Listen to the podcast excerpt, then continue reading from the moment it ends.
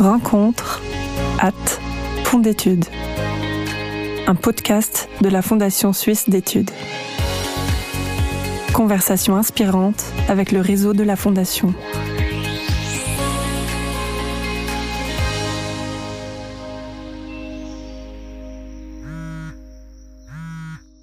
C'est une soirée d'été lorsque le téléphone sonne.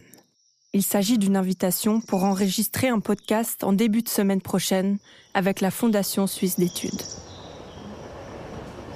Il saute à bord du train, direction Paris, pour enregistrer également un podcast.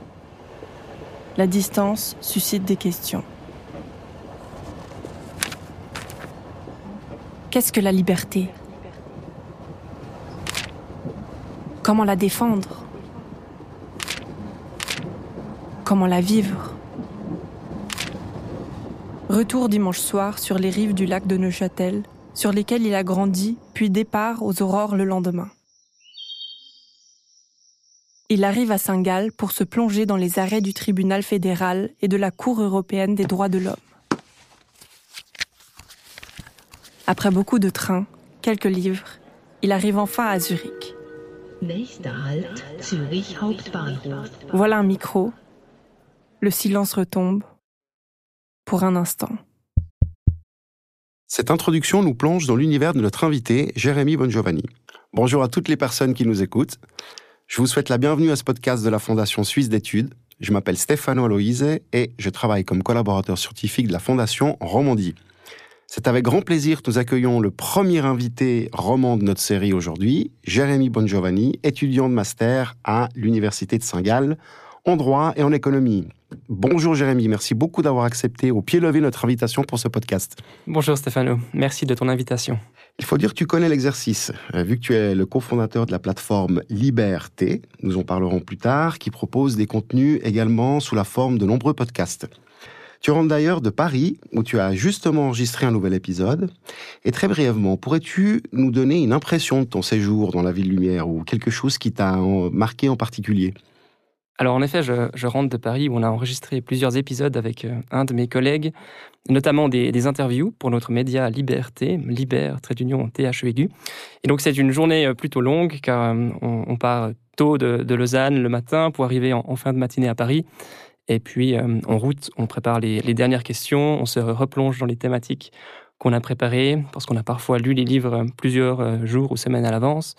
Et puis euh, ensuite, quand on, arrive à Paris, en début d'après-midi, eh bien commence euh, ce long marathon, ou ce marathon pendant lequel on, tourne euh, pendant 5 ou, 6 heures avec très peu d'interruptions, donc c'est intense et on est content d'être préparé en général.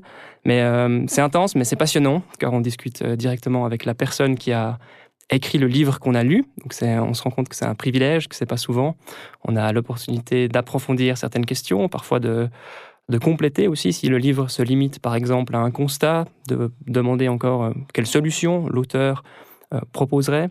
Et puis euh, c'est toujours très varié parce que certains, certains auteurs sont très loquaces, d'autres arrivent un peu fatigués, d'autres ont d'autres choses à raconter ou ont beaucoup d'anecdotes. Donc c'est toujours, c'est toujours très riche. Et puis ce qui est passionnant au-delà de l'aspect du contenu, c'est aussi l'expérience humaine d'être dans un studio d'enregistrement comme on le fait maintenant avec un ingénieur du son, en général, euh, on a encore un photographe qui se rend sur place pour, euh, pour travailler avec nous, pour prendre des photos, pour la valorisation ensuite du travail sur les réseaux sociaux. Bref, c'est très riche, euh, on travaille avec beaucoup de personnes et puis c'est toujours passionnant. Et puis bien sûr, quand on est à Paris, et puis après une longue journée comme ça, on se refuse pas un peu le plaisir de passer peut-être la soirée au théâtre ou de manger quelque chose encore quand on est un peu gourmand, même si honnêtement, la tête de veau, c'est pas nécessairement mon meilleur souvenir parisien.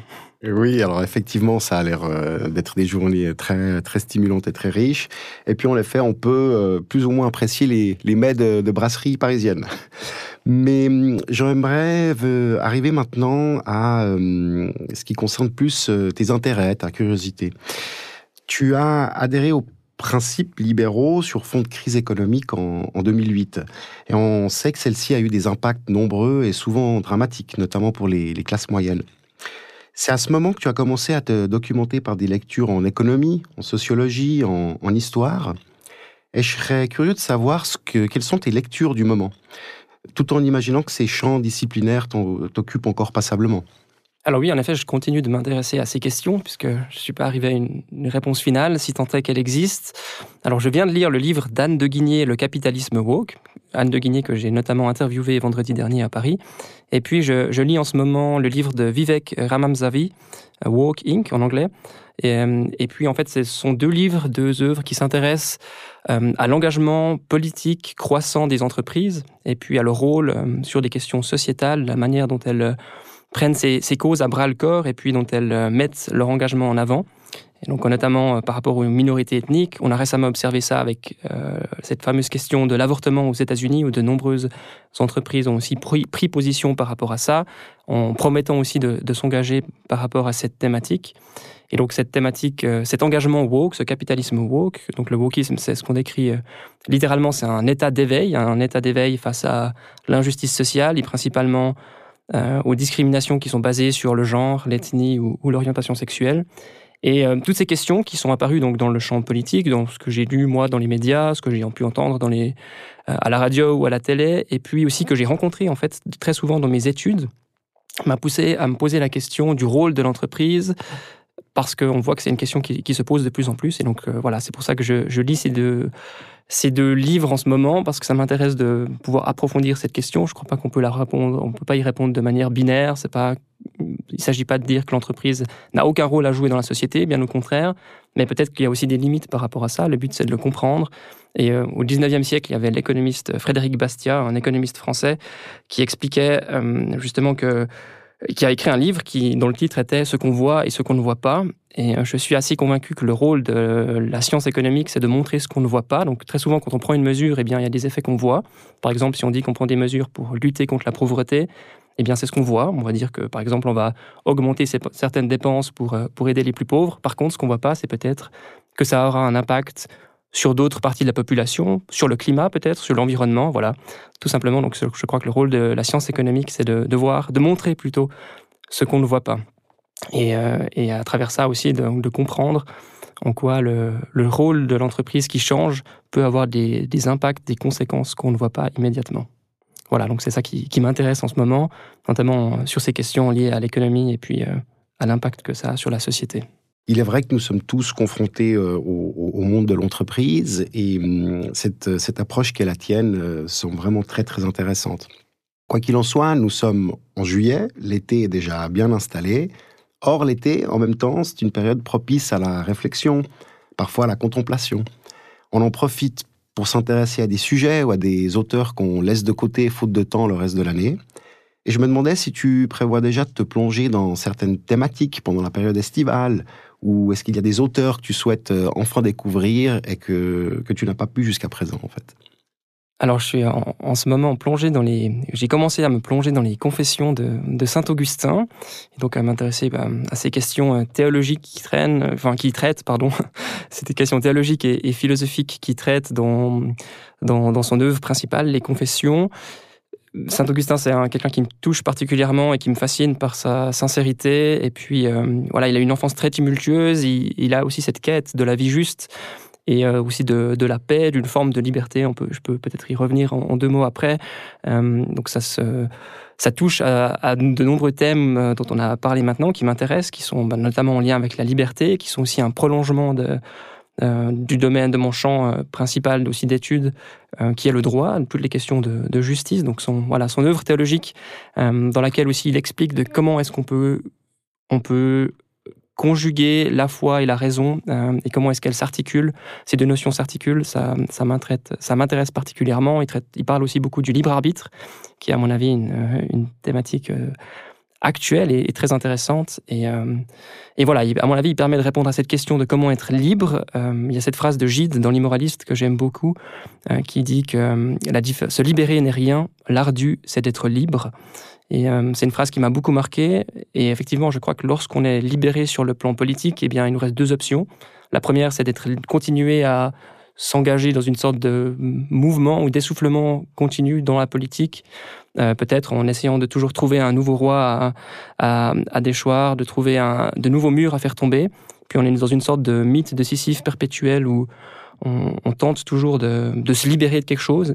Et puis la deuxième option, pour laquelle, à mon avis, Saint Augustin nous propose une solution, eh bien, c'est cette idée d'être libre, en fait, d'accepter qu'on est libre point, entre guillemets, sans avoir besoin de s'essouffler, et puis euh, sans devoir être incisif euh, perpétuellement. Donc voilà, c'est pour ça qui, à mon avis, permet de répondre à des questions philosophiques auxquelles la philosophie politique ne permet pas de répondre. Donc euh, voilà, si on veut comprendre ce que ça veut vraiment dire d'être libre, je pense qu'il pourra peut-être m'aider, en tout cas je l'espère, jusqu'en septembre, j'espère qu'il m'aura livré quelques réponses. Et puis sinon, cet été, je compte sur le temps libre que j'aurai pour profiter d'un peu plus de musique, notamment de la musique classique.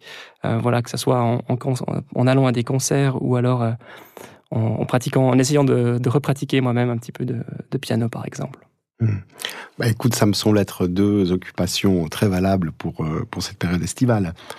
Et au-delà de, de l'été, tout au long de l'année, on peut dire de toi, Jérémy, que tu es une personne très active en dehors de ton, de ton parcours académique et que tu mets en pratique des idées avec des projets concrets qui sont cohérents avec tes principes. Je pense à des engagements tels que Swillingua, avec Ariane, Daryl, Elena, d'autres bénéficiaires de la Fondation. Il s'agit d'un instrument qui favorise les échanges linguistiques dans notre pays, mais aussi à travers Liberté, tu en as parlé, cette plateforme qui donne la voix des idées libérales. Et j'ai l'impression que par ces deux projets, tu es motivé en fait à contribuer à un vivre ensemble plus marqué, plus, plus concret, plus tangible dans lequel les, rapports sociaux sont fondés sur euh, la tolérance et la responsabilisation de chacun. Est-ce que tu peux nous en dire plus sur ces deux projets et pourquoi ils sont importants à tes yeux? Alors ils comptent pour moi et ils me tiennent à cœur car c'est une manière pour moi de vivre la liberté et la responsabilité que je défends. Tout d'abord, c'est pour moi une sorte, peut-être que si je suis un petit peu rêveur, c'est l'idée de changer les choses par le bas et puis d'être confronté à toutes les difficultés que ça implique. Cette liberté que je défends au final, elle est liée à plein d'aspérités, à plein de difficultés. Et puis, pour moi, le but, c'est d'à chaque fois pouvoir faire euh, face aux réalités euh, des individus, aux, réalités des destins que ça implique. Donc, par exemple, dans le cas de Swillingua, ça signifie rencontrer les, étudiants, les élèves, rencontrer les enseignants, les parents, comprendre leurs soucis, tout en essayant de résoudre le problème auquel on s'est attaqué, c'est-à-dire euh, l'idée de faciliter les échanges linguistiques en Suisse. Et dans le cas de liberté, ce qui me tient à cœur, c'est de pouvoir créer une plateforme d'échange, une plateforme où on peut aussi parler de cette idée de liberté à laquelle on attache aussi le libéralisme, qui est pas forcément une, qui sont pas forcément des idées qui ont très bonne presse dans la dans la société ou à laquelle on, attache du moins beaucoup de clichés. Et ce qui me motive donc, c'est de pouvoir dépasser, dépasser ces clichés, de créer une plateforme où on peut vulgariser aussi ces, euh, ces idées et puis euh, les rendre accessibles à des personnes qui euh, sont par exemple convaincues qu'elles ne s'y intéresseraient jamais. Donc j'essaye de vivre cette, philosophie de la liberté, avec toutes euh, les difficultés que ça peut euh, impliquer, cette difficulté de, convaincre, comme je l'ai dit, des, des, écoles avec lesquelles on souhaiterait collaborer, ou alors, euh, ou alors de convaincre des personnes de s'intéresser du moins, si ce n'est d'être convaincu de, de certaines idées ou solutions liées à la liberté. Donc au final, je me vois, ce qui me tient à cœur, c'est de pouvoir jouer ce rôle d'entrepreneur social, entre guillemets, de prendre les, certains problèmes qui, que je crois discerner, euh, et puis de pouvoir essayer de les résoudre en, en, m'investissant euh, corps et âme. Hmm. Je comprends, et c'est aussi quelque chose qui est important pour nous à la Fondation Suisse d'études. Et de manière générale, quels seraient les, les moteurs de ta motivation euh, personnelle ou bien qu'est-ce qui t'anime tous les matins, par exemple? C'est une bonne question. alors, ce que ce qu'on se dit à chaque fois, autant chez Swillingua que chez Liberté, c'est qu'on est là pour avoir du plaisir avant tout, on est là pour euh, faire ce qu'on aime. Et puis, euh, bien sûr qu'il y a des parties qui nous plaisent moins, mais c'est important de toujours avoir du plaisir dans ce qu'on fait. Et premièrement, parce qu'on n'a pas d'autre incitation, on n'est pas rémunéré financièrement pour ce qu'on fait. Et puis, deuxièmement, parce que c'est aussi une manière de, faire les choses bien, d'avoir cette motivation intrinsèque. C'est certainement euh, indispensable d'être motivé tout seul et sans avoir besoin d'autres incitations. Et donc, euh, en plus, bah, voilà, ça nous permet, comme je l'ai dit, d'apprendre de nouvelles choses, d'apprendre à travailler en équipe, d'apprendre à faire face à des conflits, à des différends, parfois à l'interne ou avec des personnes externes. Euh, dans le cas de liberté aussi, en particulier, de découvrir des, des nouvelles thématiques. Je crois que je me décrirais comme plutôt curieux, donc le fait de parfois voilà m'intéresser à des, des sujets qui a priori m'intéressent un peu moins. Parfois voilà en lisant un livre de d'avoir de confirmer que ça m'intéresse pas ou alors de, au contraire de, de me laisser surprendre. Et puis euh, voilà donc je crois euh, la multiplicité de mes engagements ça me permet euh, ça permet d'assouvir une partie de ma curiosité. J'étais une fois tombé sur cette phrase du poète portugais Fernando Pessoa selon qui n'être qu'un est une prison. Et puis voilà, c'était une phrase qui m'a parlé. Je ne sais pas voilà, à quel point cette idée de faire une seule chose, c'est pas forcément négatif, mais en tout cas pour moi, ça me motive de, de pouvoir découvrir différentes, différentes choses et puis de m'aventurer dans différents recoins que, recoins que je connais pas. Effectivement, la versatilité, le fait de s'intéresser à, plusieurs choses, cette ouverture, cette curiosité sont, sont également, euh, encore une fois, très importantes pour nous à la, à la Fondation. Euh, j'aimerais partager avec toi une citation d'un intellectuel italien majeur du siècle dernier qui s'appelait Indro Montanelli et qui se serait adressé aux jeunes selon ces termes. Aux nouvelles générations, je dis, le monde est celui que vous construisez. S'il sera laid, ne vous en prenez pas à la télévision, à la société ou à l'Amérique, sachez que quel que sera son visage, il vous ressemblera. Alors tu sais que la notion de responsabilité est, aussi euh, centrale à la Fondation suisse d'études. Est-ce que tu penses que un tel avertissement aux, jeunes est aujourd'hui encore d'actualité Et de manière générale, en observant tes pères, est-ce que tu constates que la jeunesse aujourd'hui minimise ses responsabilités ou au contraire, elle les assume pleinement? alors, je pense pas que notre génération manque de responsabilités, ou en tout cas, j'ai pas le recul pour juger. Euh, peut-être qu'il faudrait être un père pour juger mes pères. Euh, mais euh, voilà, la question, c'est à mon sens plus comment comment est-ce qu'on assume ses responsabilités? Je suis pas sûr que je puisse dire comment on, peut le faire, mais je crois que Montanel, il, a quelque chose d'intéressant dans dans sa phrase, parce que c'est vrai que euh, notre génération, elle change les choses d'une manière, je ne sais pas si c'était comme ça auparavant, mais on peut, reconnaître, à mon avis, certains, schémas ou certaines choses en particulier qui sont plus saillantes. Euh, à mon avis, on essaye très souvent de changer les choses aussi d'un seul coup, d'une seule manière, parce qu'on est aussi sous des urgences, on, les connaît. Euh, et donc ça évite parfois de se confronter, à mon sens, aux, autres individus. Parfois, quand on, a cette urgence, on a l'impression qu'on doit trouver une seule solution qui fonctionne immédiatement pour tout le monde. Alors ça, peut-être que c'est euh, une chose ou je sais pas, une manière, à mon avis, dont, la, dont notre génération s'implique pour prendre des responsabilités. Je sais pas forcément si c'est la, la meilleure des manières, mais je pense en tout cas qu'elle est très investie et euh, je pense que c'est quelque chose qu'on doit plutôt louer. Mais la phrase de Montanelli, là où elle est aussi particulièrement intéressante, dans cette idée que le futur ressemblera à l'engagement, eh bien, c'est peut-être que ce qu'on voit dans l'engagement de notre génération, je, dirais que j'ai l'impression que c'est parfois de la colère, une sorte d'énervement ou euh, d'agacement. Et puis, je ne sais pas si on a forcément envie que ce soit euh, cet élément-là qui définisse le, visage euh, du monde de demain ou du futur. mais en, en, soi, en général, j'ai l'impression que notre génération, elle est très engagée. Et je suis assez optimiste pour pour penser qu'elle pourra aussi euh, changer euh, ou façonner le monde de demain euh, pour le meilleur. On souhaite aussi être optimiste et on peut, on peut observer que les engagements des jeunes sont, sont, bel et bien réels.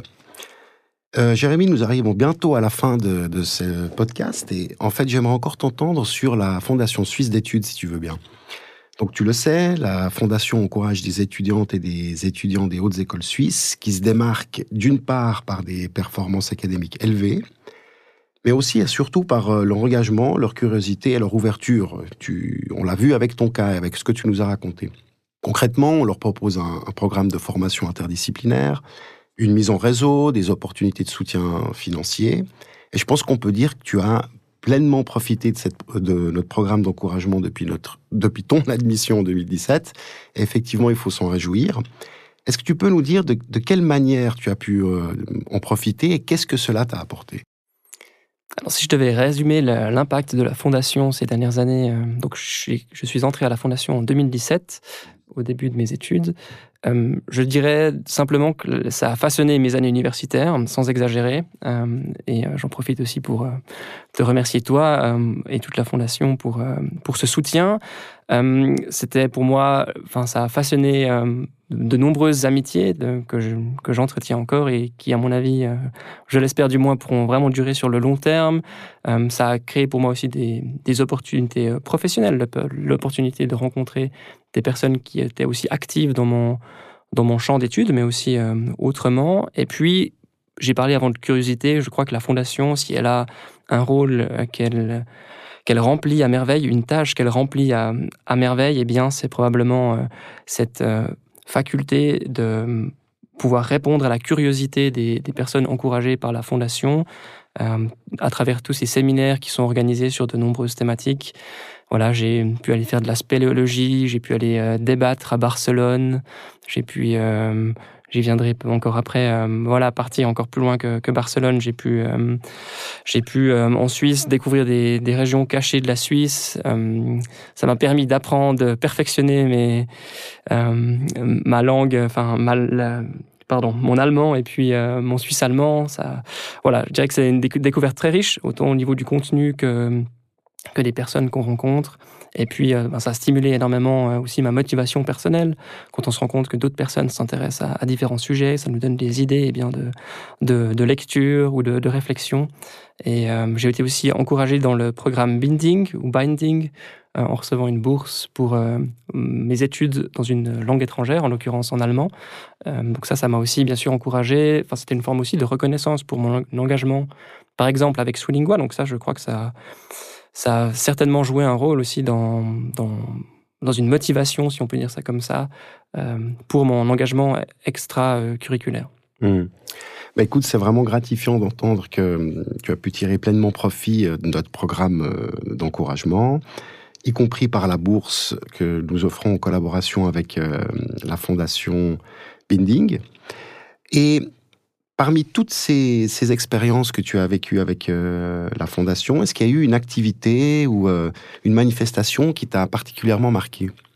Alors voilà, comme je disais, j'y reviendrai. Je garde un peu le meilleur pour la fin. J'ai eu la chance d'aller en, 2019, de participer à une académie d'été euh, aux Philippines sur la thématique de la pollution du plastique. Donc on était 15 étudiants et étudiantes suisses avec 15 homologues ou pairs philippins et philippines. Et puis, euh, ça, je dirais que c'est vraiment ces deux semaines aux Philippines qui m'ont le plus marqué probablement parce que c'était un voyage très loin. J'avais jusqu'à là très peu voyagé aussi, donc je crois que la fondation permet aussi comme ça d'élargir euh, l'horizon presque au sens propre euh, des personnes encouragées. Donc voilà, ces 15, ces 15 personnes aux Philippines qui étaient des étudiants et étudiantes encouragés un peu de la même manière que nous, sur une base, on peut dire, méritocratique par rapport à leurs résultats aussi euh, académiques, et puis qui venaient tous de milieux très modestes. Euh, je dirais que enfin, j'ai été très touché par ces destins euh, de ces 15 personnes avec qui j'ai encore du contact, certains qui ont pu venir en Suisse ou en Europe par la suite, certains qui sont encore aux États-Unis.